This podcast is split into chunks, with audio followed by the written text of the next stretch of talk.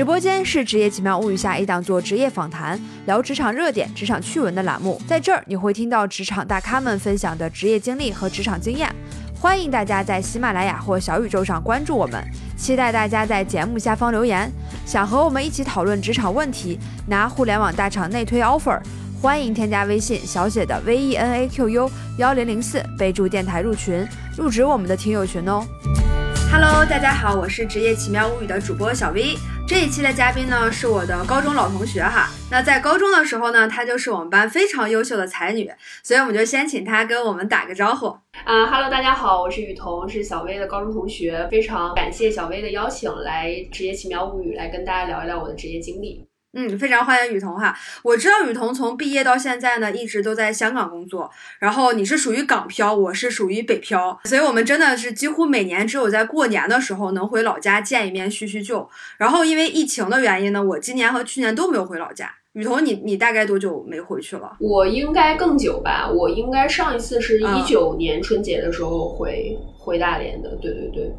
嗯，差不多三年了哈，所以我们真的就很长时间没见面了。然后就说一下为什么突然想找雨桐来聊这期节目哈，也是因为很长时间没见面了。我们前几天打了一通电话，打了一个多小时，然后真的就是对对对 聊了很多，尤其是我真的对他的工作非常感兴趣，就真的我觉得雨桐你的这个工作是我所有朋友中唯一一个做这个工作的。哦，是吗？所以也就 那看来是实在是太少见了，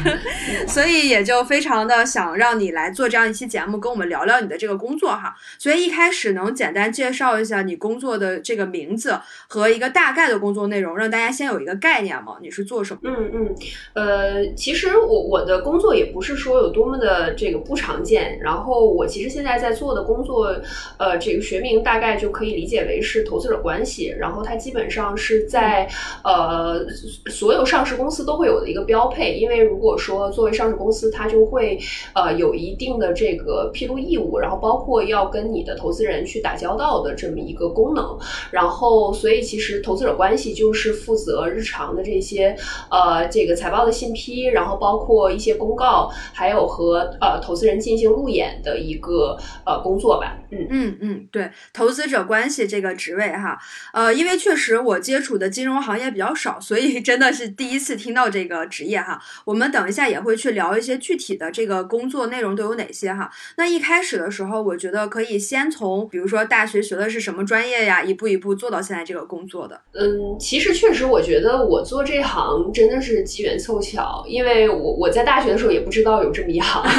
对，然后我最我最早其实一直是想做媒体，然后包括我大学呃本科是学中文系，然后。我是当时是辅修新闻，然后我所有的实习也基本上都是呃在媒体去做的，然后也是做了各种类型的媒体吧，然后当时有做过报纸，呃有做过。本地的报纸有做过港媒，然后也有做过呃电视台，然后也做过杂志，呃，然后其实当时如果说我稍稍可能会考虑的另外一个方向，呃，跟我现在这个工作也有点关联，其实是公关。就是当时我其实比较纠结的是，我是做媒体还是做公关，所以那个时候我在这两方面都有做一些相应的实习。但是可能我大学阶段其实呃接触的公关其实也大部分是一个更呃更 general 的，就其实可能大家日常接触的。会更多的，比如说呃品牌的营销的，然后快消品这类型的公关，但是可能呃没有真正的去进入到财经公关这个领域里面，然后也更不要说后面去做投资者关系这一块的工作。觉得可能更多的契机是来香港之后，呃，因为就大家其实也都知道，香港是一个就是金融城市嘛，所以我其实当时来香港读的也还是社会学院相关的一个专业，所以。我本来毕业之后第一份工作也还是做记者，然后后来也是，呃，种种的机缘巧合，也是一些朋友的介绍，然后开始做了财经公关，后后面才转到上市公司做这个投资者关系这一块。所以你当时毕业了之后的第一份正式工作就是投资者关系吗？呃，其实我第一份正式工作是媒体。我最早其实还是在在香港的一家电视台，然后后来非常的不幸的，这家电视台就是遇到了一些一些危机，就接近这个呃倒闭的边缘。然后因为当时其实也是在香港是个很大的新闻，因为也是一个很老牌的电视台，所以呃，这这个对于刚毕业的我来讲也是一个非常大的打击。就所以就其实可能是也是对我所从事的行业。对这个媒体行业的前景有了一个非常大的疑问，就是说，可能这个行业不仅不是朝阳，甚至可能对于呃，就是我在这个城市立足都有一些这个问号。所以，呃，当时其实也是自己蛮慌的。然后，所以我我是后来刚好就是进到了做投关的这个 agency 里面，才知道说哦，原来还有就是这么一个比较 niche 的呃专业，是专门跟投资者打打交道的。所以，呃，也算是机缘凑巧吧。你觉得这个转变大吗？就是因为你第一份工作其实是在做媒体相关的，然后去做了这个投资者关系。那这个两者之间，其实我觉得工作内容相差应该也是会有一些就是不一样的嘛。你当时是怎么去通过什么的方式建立起了你对投资者关系这个职业的一些能力呢？其实转变还是非常大的。其实做媒体很多程度上是，呃，我们来从媒体的 agenda 去讲说这个现在可能我们要讨论什么。但是，呃，不管说是做采关还是做公关，其实更多的是从呃客户来去提出他们想传递什么。所以这个呃一个入其就是其实这个话题的来源其实就会有非常大的不一样。然后包括呃。呃，就刚刚你也提到了，就是说，因为始终就是可能跟财经相关的这些东西，对于我当时来讲还是非常陌生的一个领域。虽然说，呃，我之前在电视台是做财经新闻的，但是可能，呃，跟实际上去服务更偏资本市场的一些东西，其实也还是会有一定的挑战。呃，就其实很多时候也都是在工作里面去慢慢掌握，然后包括呃，可能有一些经常呃就是会做的东西，然后你慢慢熟悉一些相关的材料。还有就是，呃，可能呃，公司里面一些前辈给你的一些指导，然后就其实也是自己慢慢去 pick up 的一些 sense 吧。刚才提到了你之前是做财经新闻的，所以其实还是有一定的相关性。所以这个是不是也是因为你做了这样的一个职业上的转变，就从这个新闻到投资者关系这一块，给你算是一个加分项嘛？呃，对，因为其实就是投资者关系这块算是一个就是金融和媒体的一个交叉领域，所以呃，我的我之前的同事也有蛮多是从呃就是媒体转型来做财官的，然后所以呃这个就是懂得媒体的整个的一个运作，包括就是说可能呃我怎么样在媒体上讲故事这件事情肯定是一个加分项。对，然后呃，只是说可能现在我们更多的是站在就是客户，或者说现在是我的公司的角度来去考虑说啊，怎么跟哎媒体沟通。那当然，因为我现在做的是投资者关系嘛，所以其实更除了跟呃公众、跟媒体打交道之外，更大的一部分工作其实是跟投资人打交道。所以它这里面呃，应该是也是有一些连接，但是还是会有一些不同的。对，那这个工作它主要的工作内容都会有哪些？或者你可以给我们举个例子，比如说你每天都有哪些基本工作是一定要做的？比如说我现在是在上市公司做投关，然后呃，其实现在应该说我们的工作还是主要是以年为单位的，因为主要是围绕着我，因为我现在在港股公司做这个投资者关系，所以其实我们是每年两次的这个业绩披露，然后就其实是围绕这两次业绩披露，可能我们要有一个全年的计划。呃，比如说我在呃业绩披露之前，我要跟呃我内部的这些同事收集相关的资料，然后包括就是要跟呃特别是财务跟审计那边去把我们的整个的这个公告的一个 drafting，然后到呃后期可能我要去排一些路演的会议，因为基本上我发了这个业绩，或者说我的公司有一些业务的重大进展的话，呃，其实就是需要及时的去跟市场沟通嘛。然后所以说，其实我们也要去安经常安排一些呃路演的活动啊，包括可能呃更多比较熟悉的是一些券商策略会，然后当然也有些呃公开对公众的一些啊比如说一些路演。或者说呃，我不知道大家会不会用一些互联网券商，他们上面也会有一些呃这个路演，比如说可能啊阿里巴巴的几季度的一个公告，或者说呃这个腾讯的呃一个年度业绩公告，他们其实也都会在那样的路演平台上做一个呃向大众做一个公开。然后我们的工作其实也是会去安排一些这些相关活动，然后和投资人去进行沟通。那其实更多的是一个就是日常的，就是 daily base 的一个呃，比如说市场上有一些。一些呃 updates，或者说我们自己的业务有一些什么转变的话，其实就是要比较及时的去跟市场沟通。然后当然市场也会有很多问题问到我们，对。然后这个其实我们的工作，我觉得总体上来讲，呃，还是会有一定的这个时间节点性。但是呃，因为它主要也是处在一个非常不确定的一个市场环境下嘛，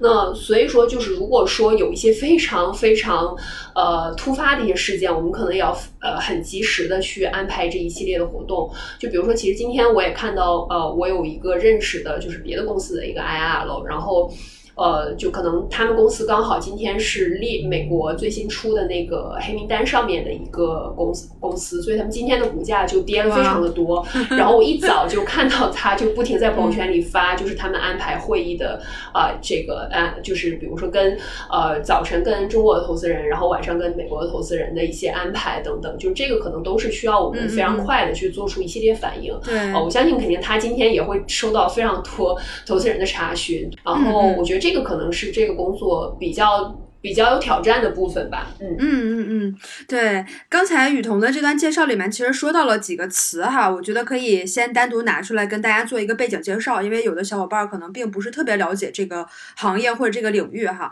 一个就是说到的年度的披露，这个是指每个公司有那种年度的财报是吗？嗯，对对对，主要是年度的财报，然后呃，就是呃，其实每个资本市场它可能披露的这个频次是不一样的，然后像呃我所在的这。这个港股公司就是一年两次，所以说就是我们是中报和年报这样的披露。然后像其实呃 A 股很多公司，包括美股，可能是以季度为单位去做披露的，所以他们就是会是一年四次的一个披露。那除了就是业绩之外，其实我们还会有很多呃就是各种各样类型的公告。那这个可能又呃就是什么样的事件需要公告，或者说这个是自愿性还是非自愿性的公告，这个其实也会根据呃各地的监管条例会有些。许的不一样，但是呃，我其实合规方面的，通常像 A 股就是呃，比如说董秘或者是证券代表这样的人在负责公司合规的部分。那像港股我们这边的话，就是有持牌的公司秘书来负责。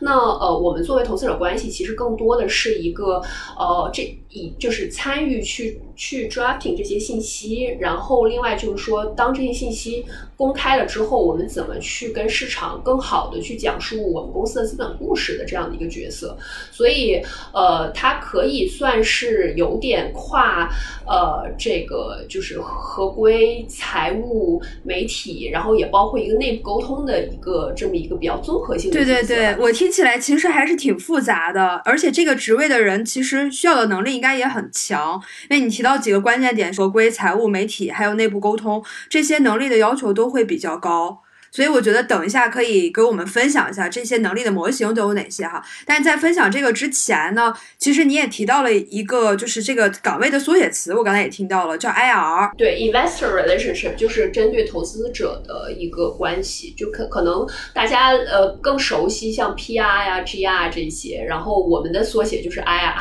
所以你刚才提到 PR，其实我也想问一个问题，就是可能 PR 和 IR 这些都是跟 relation 相关的，那这两个职业之间他们的差别会是什么？它总体的这个工作性质是有一部分类似的，但然后包括我们所使用的手段其实也会相互重叠，但是其实最核心的不同还是对象不同，因为呃呃，其实像 PR 的话，大家可能更多的是在一个呃就是企业，特别是一有品牌的这种企业性的。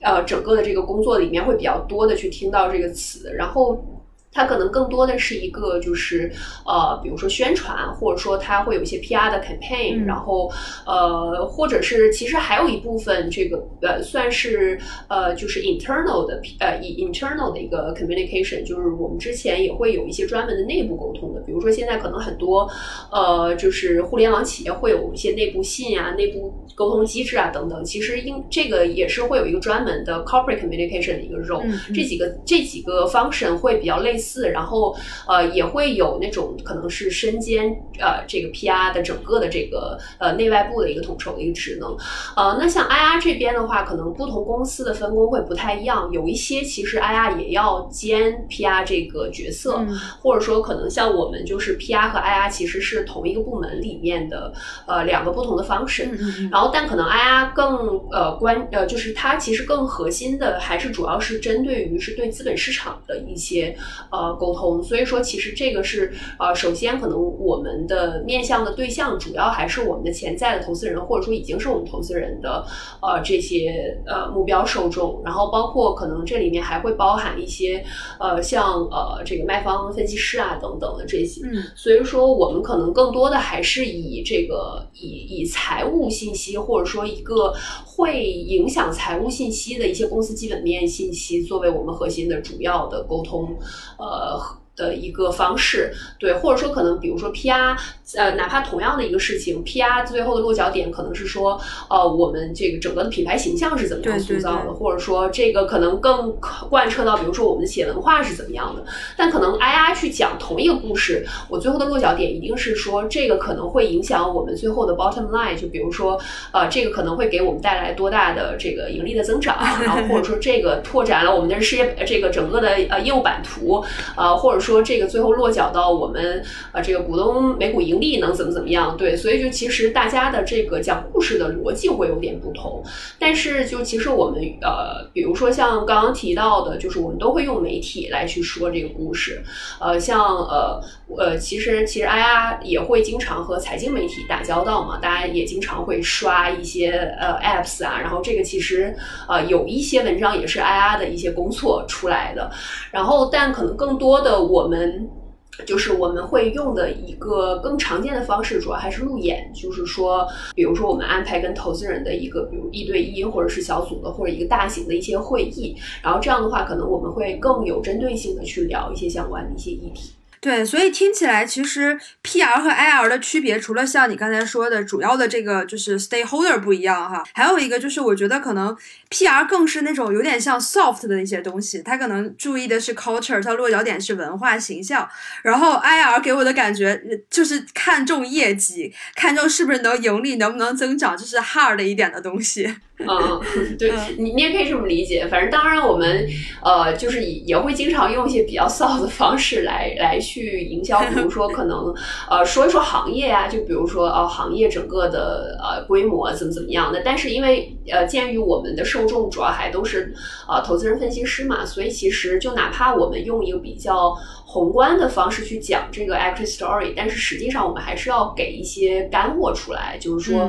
具体，比如说你说你的行业的空间大，那么具体是有多大？然后或者说增长快，那你预计增长会有多快？就是他可能会更想要一个数字性的东西来去解释这个故事。嗯，所以呃，我觉得是可能软硬兼施吧。嗯嗯嗯。而且你也提到了，其实 IR 的工作也有很多跟媒体打交道，尤其是财经媒体打交道的经历。所以我觉得通过这一点，就呃回想起来说，你当时做的这个职业上的一个转变。从媒体，然后转去做现在的这个 IR 的这个工作，其实还是有非常大的这个衔接性的哈。所以我觉得，既然聊到这儿，就可以让你在这儿给我们分享一下，就是 IR 所需要具备的一些能力是什么？你觉得一般来说都有什么样的，比如说专业或者工作背景的人在做 IR？嗯，呃，其实如果说从背景来看的话，就是可能我我我自己接触到，可能通常有这么几个来源吧，就是呃，一类是可能，比如说是一个内部转岗。就比如说，可能呃，一在一间公司做了很久，然后他对这整间公司的架构会非常了解，然后他可能这样内部的沟通也会比较方便，或者说有一些毕业就是个 management training 这样的一个角色，然后他可能呃调了几个岗之后，可能会最后在 IR 这个岗位上来做。然后也有一些，其实因为毕竟就是呃，就是可能大部分 corporate 这边的 IR 都肯定是伴随着上市的这个过程嘛，就是肯定是我 step one 先上市，然后 step two 可能更多的是跟二级市场的一些沟通，所以呃，就是这块也有很也有一些，比如说是从四大或者投行，呃，或者说 IPO 的时候，当时就已经参与进来的一些人，然后可能之后就留在这个公司做做 IR 了，呃，然后可能还有一个来源的话，就是呃，比如说有一些可能他前面几期公司有一些呃比较早期的投资人或者比较重要的投资人，然后他们可能会派一个呃类似于像投后管理这样的角色，然后因为这个也是会负责跟他们跟资本市场沟通的一个一个桥梁吧，所以说也会有比如说 PEVC 的人的投后管理来去承担 IR 这样的一个角色的，呃，那当然也有呃比较多的可能是跟我这样的背景，就是从媒体或者财经公关，就是从乙方出来，然后可能呃到了甲方，因为可能之前就是也做开了这类型的这个工作，然后可能呃从一个比较广的一一个范围到了一个比较纵深、比较呃这个垂直领域来去发展的这样的一个职业路径，呃，就所以说我我大致呃其实从呃来源背景上来讲，可能是这几类吧。然后如果说到呃能工作能力上面的话，我觉得可能这个这个职位，呃，就是坦白说，其实也是一个挺就是挺万金油的吧。因为其实你如果说呃财务的话，我们肯定不会像比如说 financial controller 这样这么钻，或者说呃从合规上，我们肯定也不会像公司秘书这样很懂公司法。呃，但呃，但是我觉得可能这个是确实是一个比较综合性的角色，然后确实他可能每个公司也不会有非常庞大的一个团队，就基本上可能。呃，公司的 IR 的可能就是一个小小部门这样，可能几个几个人这样，然后呃，但是可能他是需要承担对内呃，比如说业绩期，我要跟公司基本上所有的部门的人要打交道，然后包括对外，就是我们要是相当于是公司对资本市场的一个窗口嘛。然后投资人也好，或者说呃一些分析师，然后包括可能有的时候有一些媒体的查询，也都会找到你这边，所以呃可能也是需要你方方面面都有涉猎和了解，并且。呃，也也确实需要抗压能力比较比较大吧，因为 特别是可能大家也也都知道，就是最近呃，就是可能就是经济的波动也会比较大，然后可能大家平时看的就是你手机推送上的一条新闻，但是但这个新闻的背后可能就是一个 IR 要就是大家不停的组织会议，不停的跑断腿，不停的跟市上去进行各种各样的沟通。对，就像你刚开始说的，经常有这样突发事件的话，IR 的压力真的是好大呀。对 对对，是。然后就，而且就是，其实可能有的时候，比如说内部沟通不是特别顺畅的时候，甚至我之前有试过，可能我早晨一打开手机，突然发现我们公司发生了一个我还不知道的事情，然后所有人都在问我发生了什么，然后我就我就只能就快很快的去搞清楚到底是怎么样的，然后并且。可能也未必说，呃，很多时候你内部了解的情况就适合直接去对外讲，对对对。然后很多时候你又要去自己去。相当于是把这一块重新包装成一口一个比较得体的话术，去跟市场，因为因为有很多时候，呃，就是其实你做上市公司不可能是一路往上的嘛，就是不管说你的业绩也好，或者说呃你的一些业务发展也好，就肯定是会有一些没有那么好的消息。反正我觉得其实可能就是啊，IR 这个工作的话，呃。就不一定所有的时候都整个呃企业所有的消息都是好消息嘛，就是呃不是所有的这个业绩都是一个增长的一个状态，或者说行业就是一直是向上的，就是你肯定会遇到一些没有那么好的消息，呃，但确实呃，我觉得可能要比较擅长，就或者说试图去把它一个积极一点的方向，用资本市场语言去再包装。呃，我觉得这个可能是，我觉得这个工作还蛮有挑战性的一点。我我们还有一个比较大的不一样，就是说，呃，虽然就是股价不是直接反映你的工作成果，但是确实，呃，就是你你相当有一个很明确的一个数值摆在那边嘛。对。然后呃，然后其实一些比较 senior 的 IR，或者说可能再往上，像呃有一些 IRD 或者 CFO 这些些，可能他们本身的这个合约里面就是跟股价是挂钩的，比如说你市值要做到什么程度之类。但当然，他们的这个回报也会更好了。嗯，但但其实我是觉得，呃，就真的是影响公司股价非常的多，然后可能 I R 的工作只是其中的一个小。小方面吧，对，但，呃，但确实就是可能确实市场上会有这样的一个误区，会觉得说啊，那你的哎呀表现好不好，是不是就是完全用股价来衡量？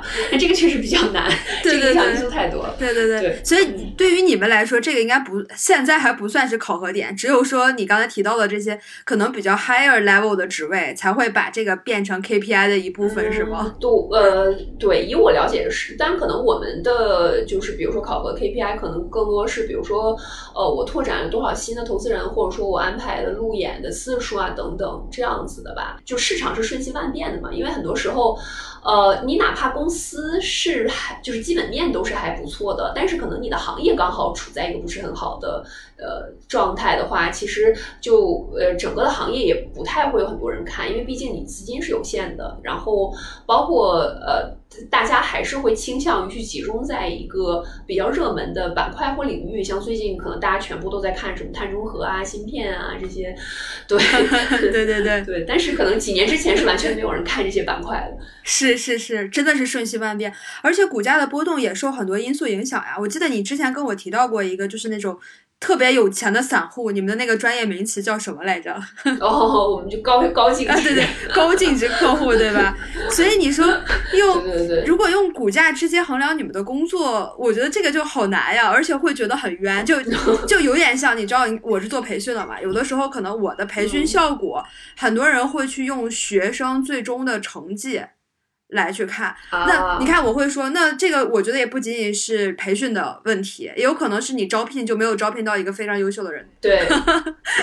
所以我就特别能理解刚才你说的，如果用股价直接去衡量你的工作的状态的话，就这个确实是可能会有很大的一个 gap 在里边儿。嗯嗯，对对对，但但当然可能我觉得比较好的 IR 是，我觉得可能更多是自己能够。就是建立起自己的，呃，算是呃一个 connection。就比如说，我我跟某一些投资人建立起了一个比较良性的沟通机制，或者是一个互信的机制。嗯，然后呃，这个东西可能也会成为就是哎呀自己的一个财富，然后他会跟着。我去不同的公司，然后如果说他觉得你是一个比较可信的人，那他觉得跟你的沟通是一个有效沟通的话，我认为是一个好的 IR 呃会拥有的一个部分。然后包括可能有一些确实呃跟一些分析师交流比较多的这些，然后可能确实他会帮忙做一些 coverage 啊，这些其实也都是我有听到过的。但呃就又回到这个，因为毕竟大家所有的这些东西都是基于股价嘛，因为。就相当于是我们有一个最直接的一个利益放在这边，然后就确实，如果说这个这个呃，就可能公司这个没有办法让投资人赚到钱的话，其实这个这个绑定也是比较脆弱的嘛。对对对，一切向前也好看，虽然不一定，对对，不一定这么的这个直白哈，但是还是有非常大的这个影响的。呃，所以听你这么分析起来，我感觉好像 IR 的工作能力对沟通要求非常非常强，因为要跟有要积累自己的人脉资源嘛，要跟很多人，不管是内部外部的人打交道呀，这种，嗯嗯嗯，是吗？对，就是我自己是觉觉得还这这件事情还蛮有趣的点是在于自己原来我自认为是一个沟通能力还算挺强的人，因为呃，我觉得啊自己毕竟以前也是就是在媒体，因为其实，在媒体也是一个跟人打交道的一个地方，然后对这这个我不得不插一句，我觉得你在高中的时候这个能力点已经点亮了，真的吗？已已经是满级了，没有，就我或者我觉得就是说，可能实际上我在呃不。不同的工作阶段，我都会又推翻了一些我我自己对以前的我的一些认知。嗯嗯，怎么对？然后就比如说，可能我做我做媒体的时候吧，然后那个时候，因为我当时是在做节目嘛，因为那个其实也是我来香港之后的第一份工作。我当时的那个呃这个节目呢，就其实我们每周录两期，然后我要找一些嘉宾来上我的节目，然后可能大大家把周围认识的人都请完了之后。就是要去慢慢的去请一些陌生的人嘛，然后我记记当时我会在一些镜啊，比如一些 social media 上面去找一些人，然后在那个时候，我觉得可能对我的这个呃，这个人际交流的一个调动，其实还是我觉得那个时候还是算是一个比较简单的 level，是吗？因为大家一听到说。呃，你愿意上节目，就是你毕竟是一个大台的节目嘛，就是人家一听，呃，还是会愿意去来嘛。我就是可能有这样的一个倾向。然后可能呃，后来就是做 agency 的时候，就是那个时候是去见很多客户，然后就比如说一些要来港股 IPO 的一些客户，然后特别是呃，基本上决定他们呃，就是选选聘中介的也都是一些 C level 的人。然后那个时候我就会觉得，哦，那其实。就是现在你们算是一个，就是真的是商业关系的一个沟通了，对，就相当于是啊，你有一份服务，你想要去介绍给他们这个样子，嗯，然后那个时候我我觉得其实就已经能感觉到那个沟通的难度，就是或者说这个沟通的有效性其实是在在降低，嗯嗯嗯，但可能现在我到了呃，就是现在我做 in house 的 IR 的时候。我觉得回头看我做 agency 的那个时候，可能的感觉又会不一样，因为那个时候他不管怎么样来香港上市，你总是要有那么一家中介机构的，不管怎么样，他总是要需要你这个服务的。然后，但我觉得可能现在我面对的投资人却不一定，他可能他手里面的这个现金，他看到的是就是港股，可能现在几千只股票，就更别说我放到整个资本市场里面了。就是美股，然后或者说 A 股这些东西，然后所以其实你就会发现，去说服他们的这个难度其实是更大的，也是要从他们的立场上去呃去说服他们嘛。然后包括可能你不同的投资人，像刚刚提到呃高净值散户和机构投资人，他们的出发点立场会不太一样。然后包括卖方的分析师，他们又会是另外一套的沟通方法。然后我觉得，其实虽然沟通技巧这四个字说的非常的容易，然后但嗯嗯嗯，它其实落脚落脚的时候，我觉得它是很具体、很细致的一些东西。就比如说你跟谁说什么。呃，或者是说到什么程度为止，就包括对于 IR 来讲，就是说沟通的一个尺度的问题。因为，呃，很多时候我们跟投资人私底下沟通，会说一些可能未必是完全披露出来的，但是你又不可能，呃，算算是 somehow 的有点比较灰色的部分。但是你又不能说的太实，让他们觉得这个一定会发生，所以就其实会有真的是很多沟通的尺度和技巧在吧？那我觉得你刚才分享的这个特别好，因为很多职场人，当你提到一个岗位的工作能力是沟通的时候，他可能不会去想那么细。但是我觉得你刚才给的这个角度和举的你自己的这个例子，我觉得在这点儿大家就可以有一个很直观的感受，就是你沟通的对象不一样，或者你的职位不一样，其实对你来说沟通就是会变得越来越。难了，这个技巧会需要的越来越高嘛？对，所以其实还是要把这个沟通能力做一个拆解的。我到底是说，比如说我跟平级沟通，你升 leader 了之后，你要跟你的上级沟通，跟你的下级沟通，跨部门沟通，你是销售的沟通还是谈判沟通？我觉得这些其实都不一样。所以如果你单讲一个，比如说沟通能力强，其实这是一个很笼统的。你还是要把它做拆解和细分。是，对我我我现在甚至觉得，可能就是越越软性的实力其实是越难的。嗯，而且就是它可能通常是在你就是招聘的时候没有办法很好的去衡量出来。因为我之前就是其实我我自己团队也曾经招过人嘛，嗯，然后就真的是有遇到过，就是真的背景很好的。就呃学历背景啊，然后包括可能这个学的也是非常相关的专业，然后面试的时候，呃，整个的表现都很好，但是可能实际上。过来工作的时候，你就会发现，就确实他不是一个很好的合作者，就不是所谓的 team player 啊什么的。但是就是这些东西，其实你在 job description 里面是一个非常虚的东西，但是它确实就没有办法。反而我觉得，比如说你是什么相关专业，你点出一二三相关专业，或者说必须要有什么样的职称，这样的东西其实更好量化的去考察。对对对，我特别认可你说的这点。我还想加一点哈，就是你刚才提到的 soft skill，比如说沟通能力这一块，很多人写简。力在自我评价的时候，可能就会写沟通能力强，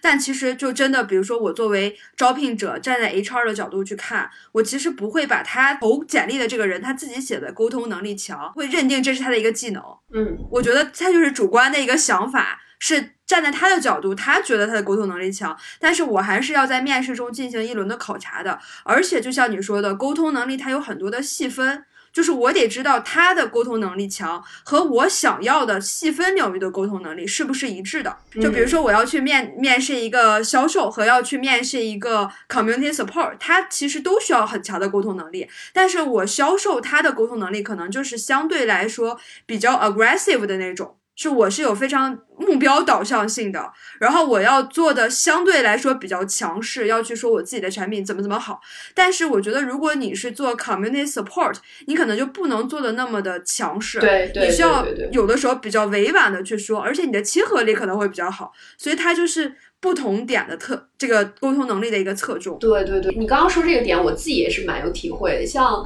呃，我我之前在 agency 工作的时候，然后其实我们当时就是会可能，比如说一个人手头上呃，就是很多个 case 同时在做嘛。然后同时就是因为那个时候也做比较多的是 IPO 的客户，然后其实是涉及到很多和不同的中介机构，比如说跟投行啊、跟呃律师啊等等的一些一些沟通。然后我觉得其实大大家呃，我觉得可能沟通的方式更多的就类似于像你刚刚说那种，就是大家更。pushing 的，就是我觉得是偏 sales 那种啊，就比如说我们，呃，一个会非常 efficient 的，我们站在一二三，然后我们定了呃 deadline 一二三，然后我们到时候就怎么样往前推就好了。然后我觉得现在就是我我转到 in house 的时候，因为很多时候也是需要内部沟通的嘛，然后我觉得内部沟通这个东西就。还蛮神奇的，就特别是像 我们我我这个角色吧，就是其实除了呃就是定期披露之外，很多时候真的是，如果内部的人愿意跟你多讲一点，然后你可能就多知道了一些素材，然后这些素材你可以就加工出去了。但是人家没有这个义务说，哎，我就是要给你一素材一二三，因为其实很多时候他们内部也不知道这个是素材。就是他可能就觉得他自己这个是他工作非常普通的一个东西，但是因为你作为从资本市场的角度去看这个东西，你觉得哎这个是值得一说的，但是就是你怎么能把这个东西沟通出来，这个其实还挺难，我自己觉得还是还是挺难，尤其是我我的这个角色可能更多的是。帮呃，就是给人家添麻烦的一个一一个角色，就是人家本来可能只要完成自己内部的一些事情就好了，但是可能因为我的投资人有一些问题，呃，我我又额外的去跟他要了一些数据，然后可能他还要另外从系统里帮我跑出来，所以我觉得。呃，就这些很多细小的点，可能确实也是要跟跟内部的这些同事们建立起一个比较好的关系和建立一个好的沟通机制，才能做得到。嗯嗯嗯，真的是。我前两天看知乎有一个提问，问的是跟同事搞好关系有没有必要？我觉得其实这个问题就是看你。工作的性质到底是什么？比如说你刚才提到的，你的工作可能是引号比较需要麻烦同事的，那你势必要跟同事搞好关系，否则你有很多信息在不对等的情况下，别人不愿意告诉你，其实对你来说工作上就难上加难嘛。而且我很理解你，我之前一直在做 HR 嘛，所以 HR 的这个工作其实也是要跟各个部门搞好关系，否则有一些活动最简单，比如说年会是 HR 要办，所以如果你不跟各个各个部门的同事搞好关系，他们不支持你的年会，你到时候就很难去办这件事儿。所以其实我觉得刚才那个问题，跟同事搞好关系有没有必要，就真的是看你的工作性质是什么。如果你的工作性质就是要求你必须跟其他的人要搞好关系的话，那就还是非常有必要，因为这个是会直接影响到你工作的一个展开嘛。但如果你你的工作就可能会就真的比较单打独斗一些哈，但是。呃，我我觉得其实现在不管你做任何一份工作，其实这个跟同事搞好关系，我觉得还是很有必要的。当然，怎么去搞好，搞到什么程度，那我觉得就是因人而异嘛。对对对，是是是。哦，我觉得还想跟你聊的一点哈，其实你刚才有提到过，你之前是在 agency 工作，然后算是乙方嘛，然后现在做 in house，从乙方跳到了甲方。那你当时做的这个转变，就是从乙方到甲方是怎么考虑的？是因为真的觉得甲方会相对来说比较舒服吗？会吗？呃，其实倒不是哎，我我觉得我可能自己的性格，我还挺喜欢过蛮有挑战性的生活，不然我就不会留在香港了。对，对对对对对，是。然后我我觉得可能我每个阶，就是反正到目前为止，我每个阶段还是主要是为了是觉得我有在做一些自我成长，然后。呃，包括可能我觉得是是打破一些天花板吧。我觉得可能主要是出于这些的考虑。然后我当时就是因为其实我在之前那家 agency 也工作了蛮久的了，我在那边做了差不多四年。就这个对于其实呃 agency 的这种就是 turnover rate 比较高的这样的地方来讲，就真的是算还蛮久的了。然后真的是，嗯，对。然后然后之前就是大家 就是我跟一些朋友聊天说，我又说哦，我之前在某某某做了呃差不多四年，然后他说。哇哦，你你竟竟然还活着什么之类的，对对对，是。然后我觉得很大，是不是？呃，我觉得就是啊，时间性，因为其实呃，agency 最大的感觉就是你会你是被客户追着跑的一个状态，然后就会不停有新的项目进来，然后你每个项目里面，就像我刚刚说的，大家都是把它拆解成各个时间表上的每个时间点。然后包括，因为有很多是需要跟其他中介机构配合的，所以说那个呃，就是赶 deadline 的这件事情会呃非常的 pushing。然后包括，因为那个时候也是还，当然还是在疫情前嘛，然后就还有很多需要去出差见客户的嗯嗯呃过程。像我们之前其实我我们在在北京和上海各见过一次，其实都是我出差过去嘛啊对对对，然后才才有机会见面。对，反而我们在大连其实可能没有见那么多次。就那个时候我。每一周都有差要出，可能整个人的状态也是比较，算是比较漂泊的那种状态吧。但是可能我觉得最核心让我做了这个决定的点，还是说。呃，我突然有一天感觉，好像我只是在每天换不同的客户，但是在做很类似的事情。我能帮客户的做的事情是有限的，然后我能给他们的无非是说，哦，我可能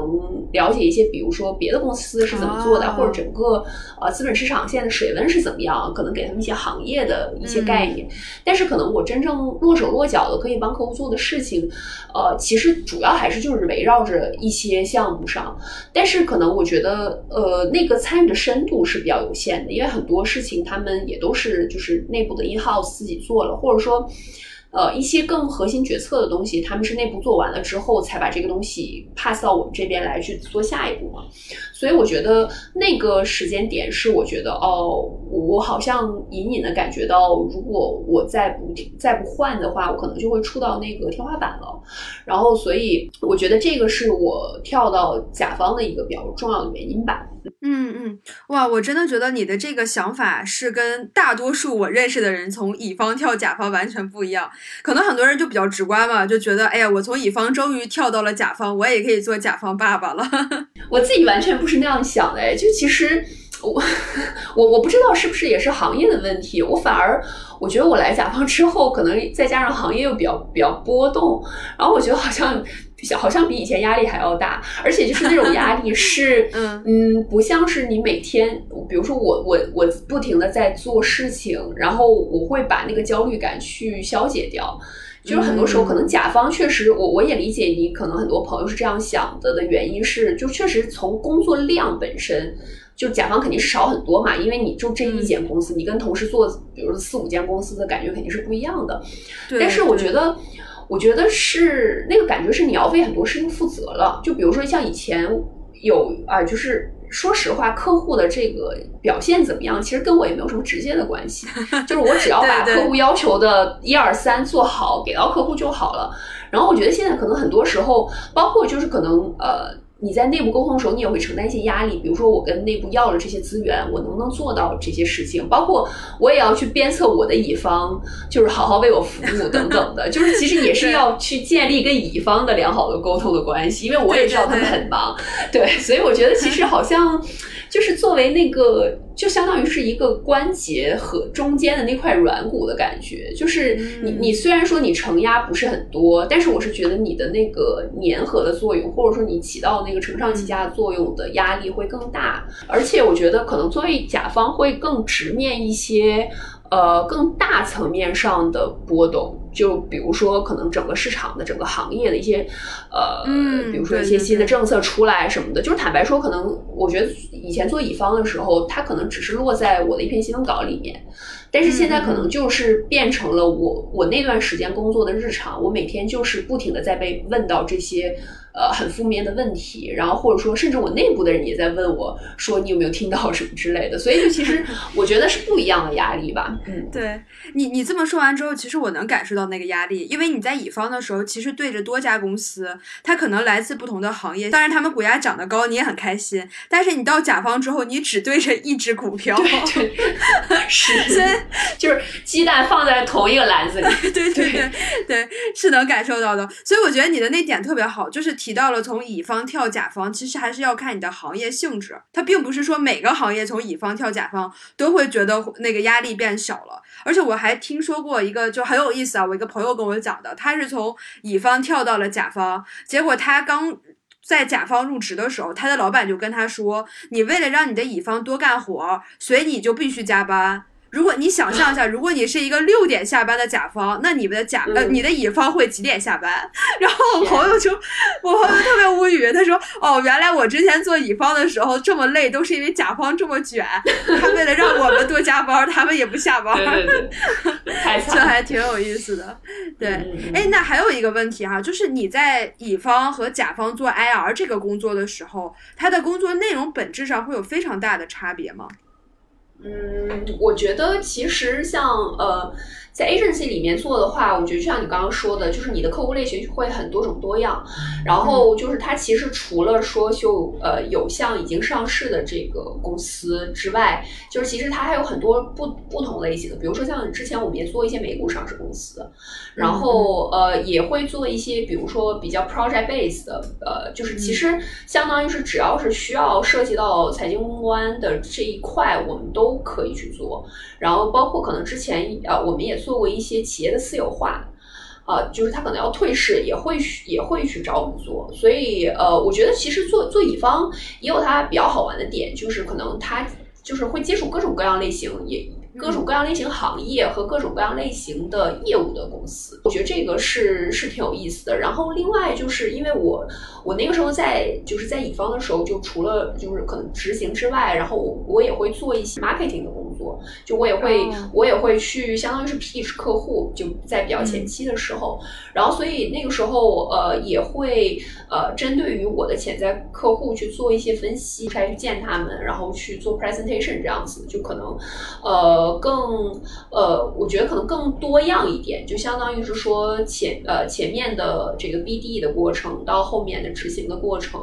然后其实都都会参与。像我我现在在做的这个工作的话，就可能呃和我以前在乙方做上市公司的这一块的服务的。关联性我们就会更大一点。你当时在 agency 就是乙方工作的时候，那个性质更有点像咨询，是吗？就是会给这个公司，如果我要上市的话，提供一些咨询的服务。也也可以这么理解。反正这个，因为其实它现在就是在香港也算是比较成熟的行业了嘛。然后就基本上可呃，公司从从从前期 pre IPO 阶段做融资，然后到 IPO 阶段是基本上都会找一家吧。然后到上市之后，呃，相当于是就是说这一块的呃服务会比较持续的会存在，就是上完市之后可能会根据不同公司它自己的定位和策略，然后对于这块的服务的需求可能可大可小。有一些呃，我我也听过有一些比较小的公司，可能它根本就不需要去请 agency 就可以它 in house 完全做完。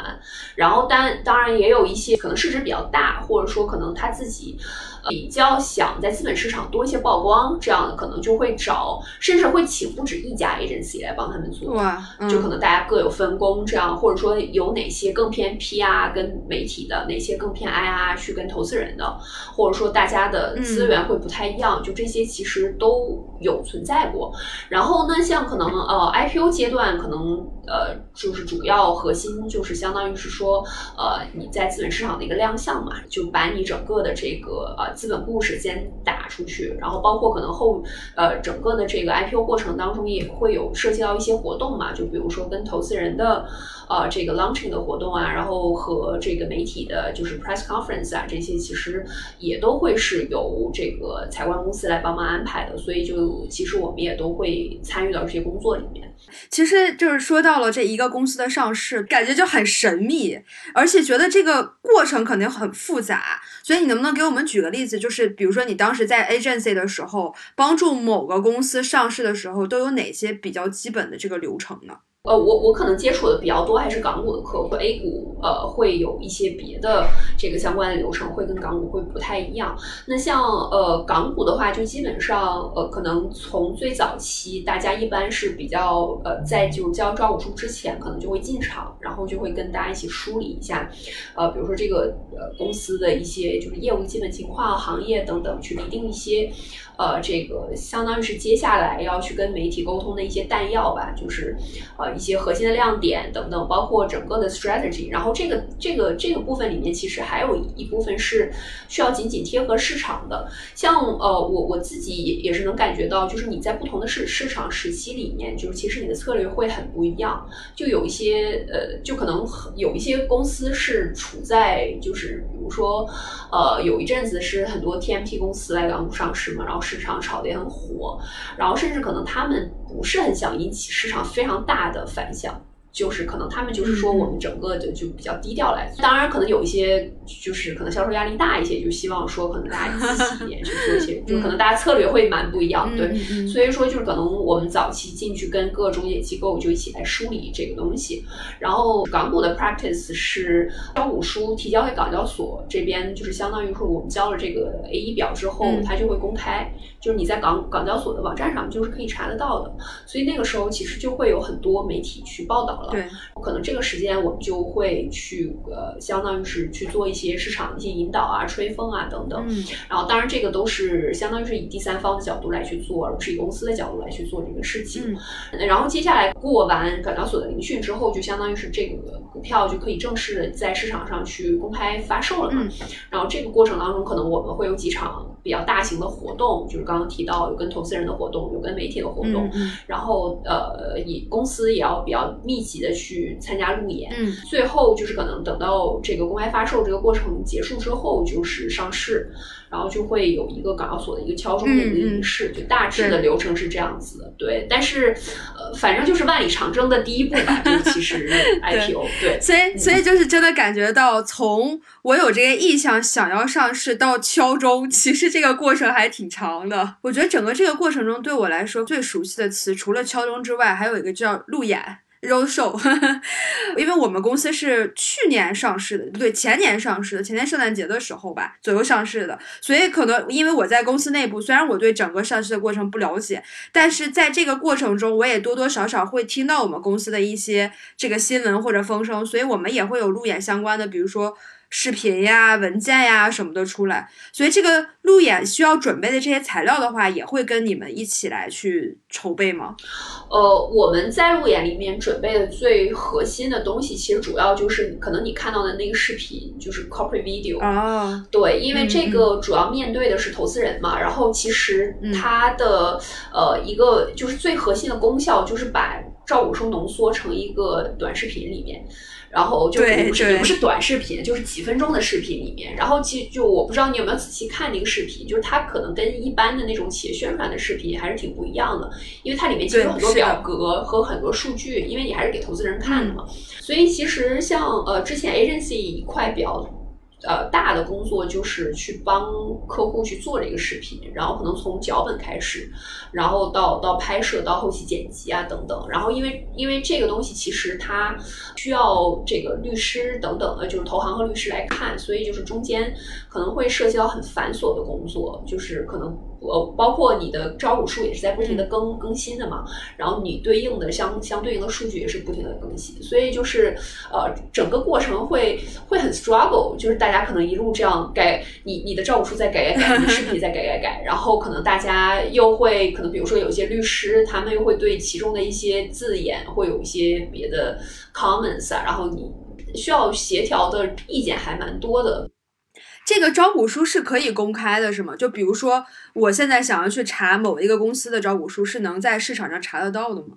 可以查到的，这个是都是公开的。然后，呃，如果说已经上市的公司，它肯定就是现在你在网上能查到的都是最后一版，就是呃过港交所聆讯的那个版本，因为它可能中间会更新很多次。哦，因为因为我记得我的一个朋友还神秘兮兮的把泡泡玛特的招股书有发给我。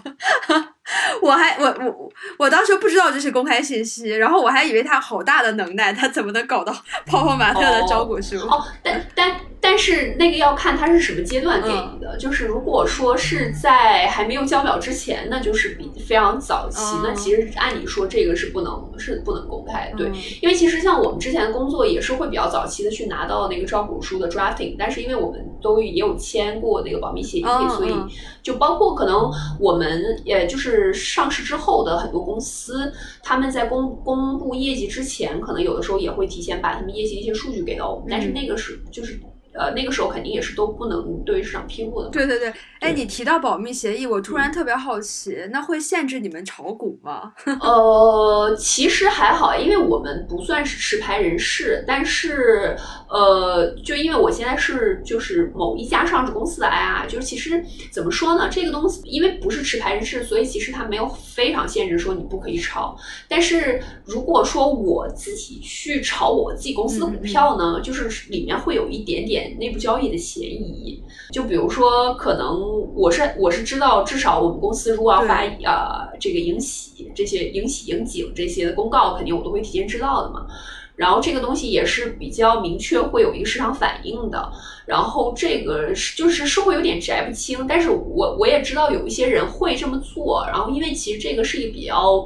灰色的地带，但是如果说你是呃证监会的持牌人士的话，其实它是会有些限制。就是包括有些投行，他们也是，就是比如说员工或者说员工的直属亲属的账户，好像是不可以炒股的，或者说有些分析师，呃，他是不可以炒他 cover 的这个板块的股票等等。好，所以我觉得聊了这么多哈，我其实可以呃，最后再聊工作这块，再问问你。IR 一般的发展路径都有哪一些？就是其实你看，对于你来说，有乙方有甲方都可以做。那除了甲方乙方之外呢，还会有一些，比如说投行能不能进，或者有一些其他的发展路径吗？呃，其实就我接触到的，或者说我身边周围的一些朋友的例子，因为其实，呃，就是可能进到进到企业里面做一 house，好像大家就会。进入到一个比较稳定的一个一一个阶段了。呃，我之前有听说过，可能 IR 之后做呃某对应行业的分析师，就比如说我我现在是在地产。公司，然后可能，呃，我之后就去地产行业的分析师等等，或者我在油气公司，我就之之后就去公事业等等，就是我我有听到过几个这种这种的 case，但是这种的话，因为其实像分析师的话，他需要就是建模嘛，然后包括就是做一些呃这个盈利预测等等，所以可能他对财务的要求会比较高，或者说可能我听到的几个 case 都是本就是一些有这些相关经验的，然后可能他来到呃做了一阵子哎。啊，然后又跳回去的这样。刚刚说到有呃，就是投行的话，其实也有。我之前有听说过，可能比如说做呃，像投行的机构销售。或者是说，呃，做就是 ECM，就是 equity 呃 capital market 这块，就可能也是类似于像是做股票销售这一块。然后或者是呃，投行还有一个就是一个肉，也是经常 IR 可能会去跳过去做的是 corporate access，嗯，就是他的角色会有点像是说，呃，在投行内部帮他们的客户去安排一些路演，就是因为通常也是需要帮忙安排很多跟上市公司的路演嘛。所以就是也会有这样的一个路径。那呃，除了这这几个之外的话，就是我有听到，比如说呃，做这个 PE CVC 的 IR，就是因为其实像 PE 的 IR 的话，它可能主要就是跟他呃这个 LP 的沟通，就是一些其他的就是投资人，就比如说这个投资人投了钱到你们的这个 PE 里面，你们投了哪些项目，定期的去跟他们沟通。啊，但是这个是跟 IR 的这个工作也还是类似的性质嘛，就也是要解释啊，你们公司啊最近做了哪些投资啊等等，然后或者是说呃，也有一些去做私人银行的，因为其实你接触了一些，比如说高净值也好，或者说呃，就是反正你有一些投资人的资源嘛，然后这个其实也是跟呃私人银行 cover 的是类似的，对，就是反正我我目前听到的可能主要还是集中在这几块。哦，其实听你这么说起来，其实 IR 未来的发展路径还是挺多的。就是它的角度，或者你想要去在这条路上再深挖也好，还是去做投行的几个方向、几个 section，其实我觉得可选择性还是挺高的。那你接下来有什么打算吗？想去投行吗？据说投行都赚很多。呃，投行我倒没有太考虑，因为其实当然，首先就是进投进投行，确实它门槛也会比较高。但是我觉得可能对于我来讲，最核心的是，呃，我我没有特别。特别期待投行的生活，因为其实我之前做 agency 的时候，就是也是会蛮密集的跟投行打交道的，然后也也有也有一些好朋友是是做投行的，然后我觉得呃，其实就是就他们所付出的这些时间，或者说整个的这个工作的节奏和强度，我会觉得好像不太值得吧。就是如果说可能呃，你不是以一个很。世俗成功学那种，就是大家呃很非常光鲜的生活，或者说我一定要就是就是多少多少岁之前财富自大自由什么之类的，我觉得就是可能我我在这方面的动力会有点不太足，就是我我有点没太没有办法说服我自己，因为可能真的是他们就特别是可能我觉得这几年因为资本市场呃也也有一些就是上上下下的一些变化嘛，所以其实可能特别是像 bonus 这方面也是也是比较。不太确定的，而且呃，就是其实最近也有听到一些，比如说被裁员啊等等，就可能他们基本上一个战略调整，或者说整个呃，比如说减掉亚太部，或者说把呃香港这边搬到一个可能更便宜的地方等等，可能就会把整个部门裁掉了。然后我觉得可能这个也不是特别 secure。然后但当然这个是我自己的一些一些感受吧。然后这个也是因为我可能比较呃。就相当于是比较密切跟他们工作过，然后我大概也看到了那样的工作状态，然后我觉得当然可能在这里面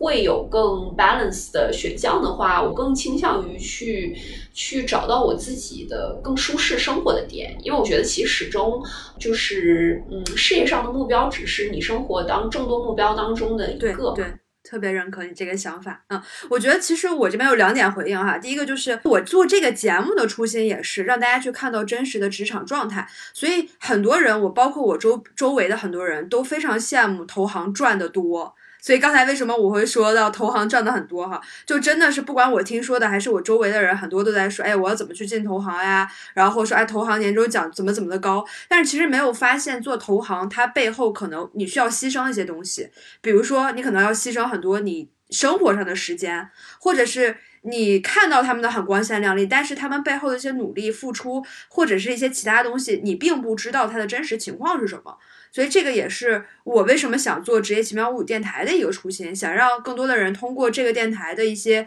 嘉宾参与到的职业访谈里面去了解这个职业的真实状态是什么。我觉得还有第二点，其实我就特别想说，因为我对你的了解是你一直都是那种特别知道自己想要什么的人。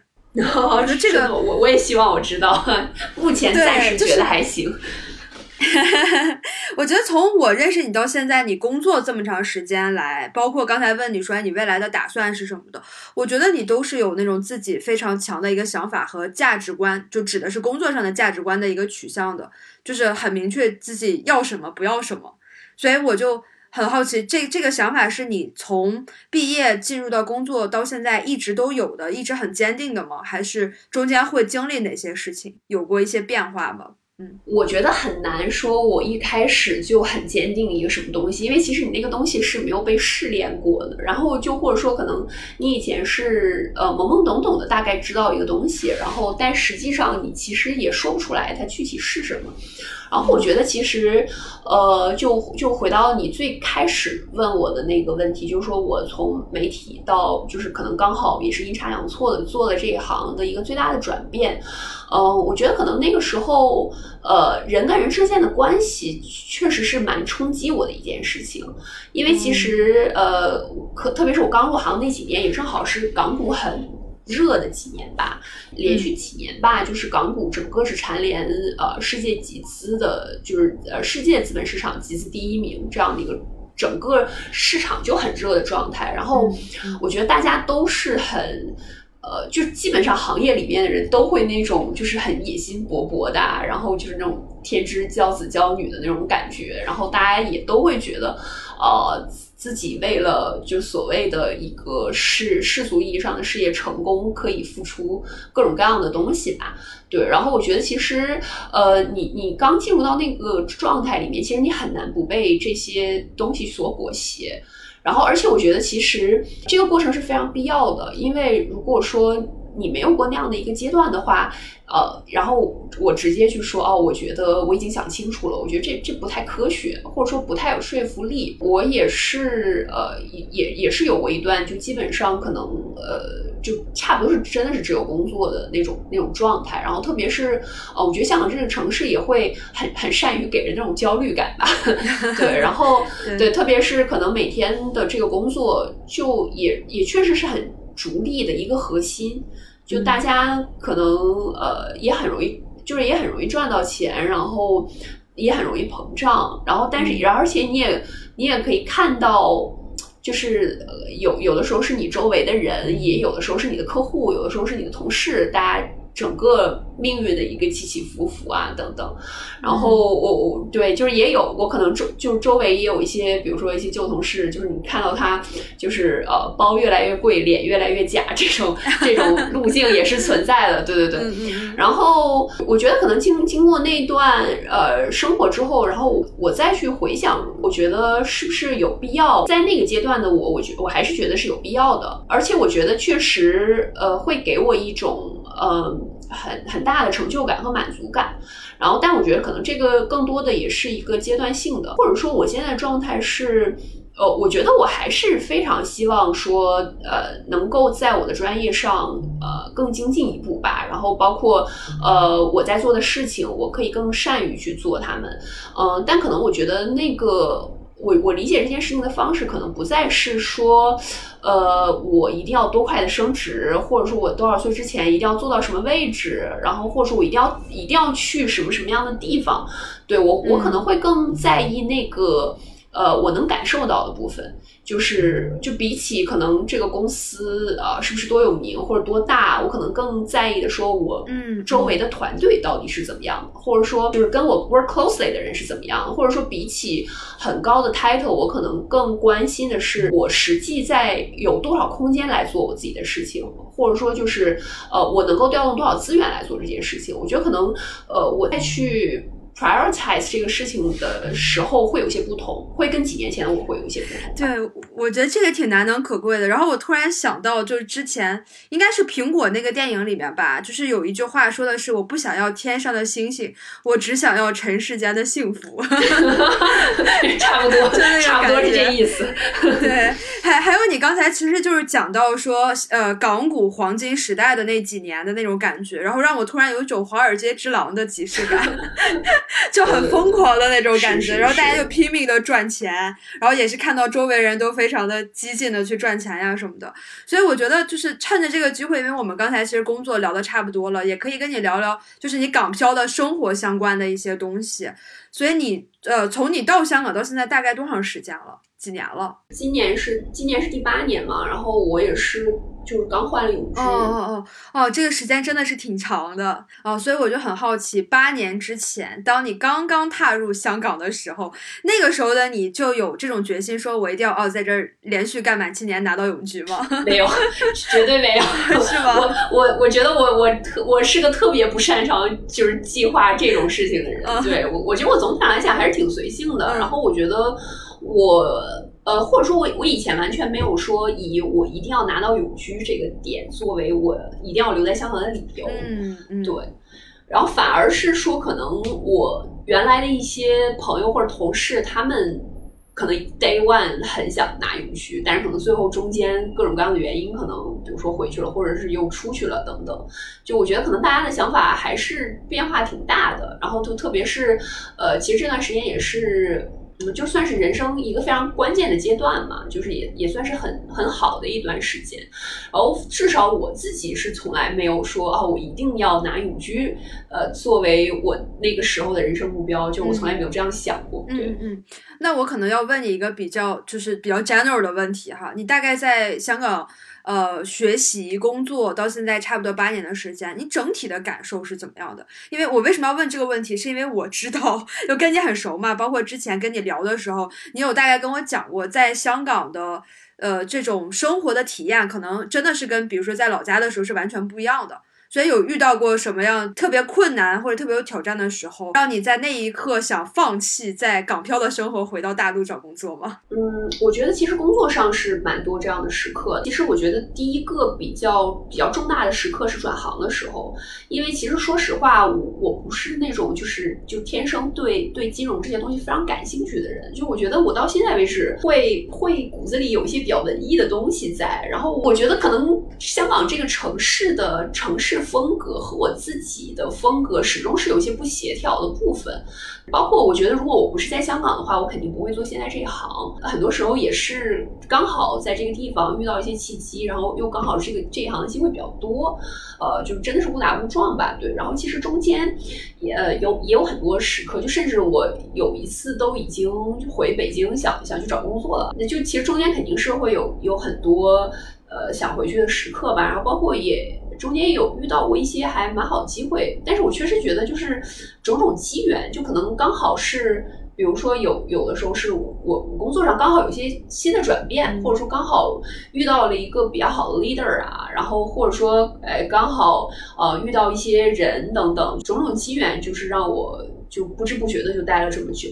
然后我觉得困困难的时刻，呃，其实也蛮多的。像我我刚开始过来的时候，其实就是融入本地社会，其实就会是一个蛮大的障碍。就是因为首先作为北方人，我会讲粤语嘛，我觉得这个其实可能如果我现在过来，这件事情没有那么重要，但是可能当时就当年我来的时候，这个事情还挺重要的。对，就特别是我最开始是在电视台工作，然后很多导演是真的不讲不了普通话，而且他也讲不了英文。包括可能我去请嘉宾的时候也是，就是如果说呃你你你不用，就是你不先用广东话跟他们聊几句，可能他很很大情况可能会 say no。然后所以其实那个时候我我也是真的是，就可能我每每去扣 call 一个电话之前，我就要先。自己练一遍，就是就是怎么去讲这个话，对，就是我我可能刚开始就是处于一个能听懂但是讲不出的状态，其实也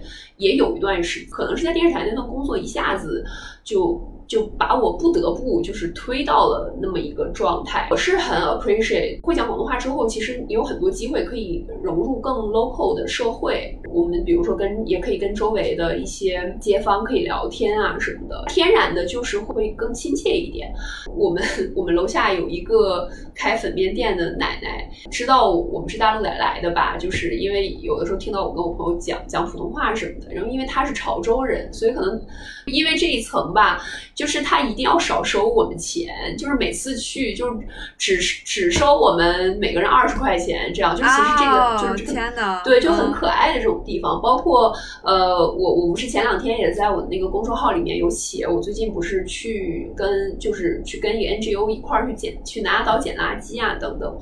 呃，就是那个 NGO 的那个负责人，他们就他就是会在行山的时候给我们介绍啊，就是可能这个这个地方它之前是怎么样的，然后包括可能这个这个植物是一种很稀缺的蕨类啊什么的，可能香港总共才只有三个地方看到啊什么的，对，我就觉得就是很有很多这种，嗯，我觉得是很可爱的时刻，然后我觉得是需要可能更。亲近这个文化本身，才会发现到它的可爱的地方的的时候。然后工作上给我带来最大的挑战，我觉得还是工作节奏的一一个问题吧。就我觉得确实就是，呃，香港这边的整个的城市节奏就是很快，包括就可能你在路上走的时候，就那个红绿灯就是会叮叮叮叮叮这样这样，就是在你耳边一直在响嘛。然后就特别是可能你在早晚高峰，在中环的那种街头。然后你真的很怕你走慢了就会绊倒，或者是就是大家整个的人流就是很快的在行走这样子，对。然后我还记得我刚开始工作的时候，我们那个我们有一个 leader 就还说什么。什么不要急，最重要是快。然后我心想说，急和快有什么不同吗？